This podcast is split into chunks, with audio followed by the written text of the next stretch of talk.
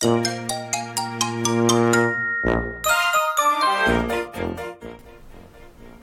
ーラジ関東。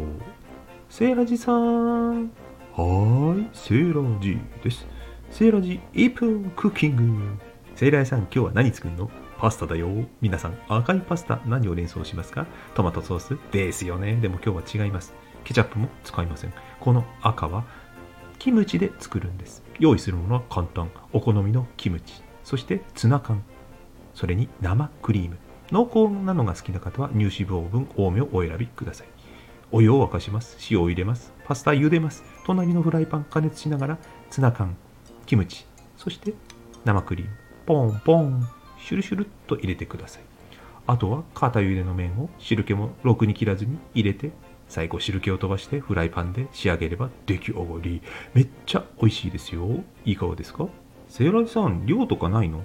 大丈夫。適当でも失敗しませんから、ご安心あれ。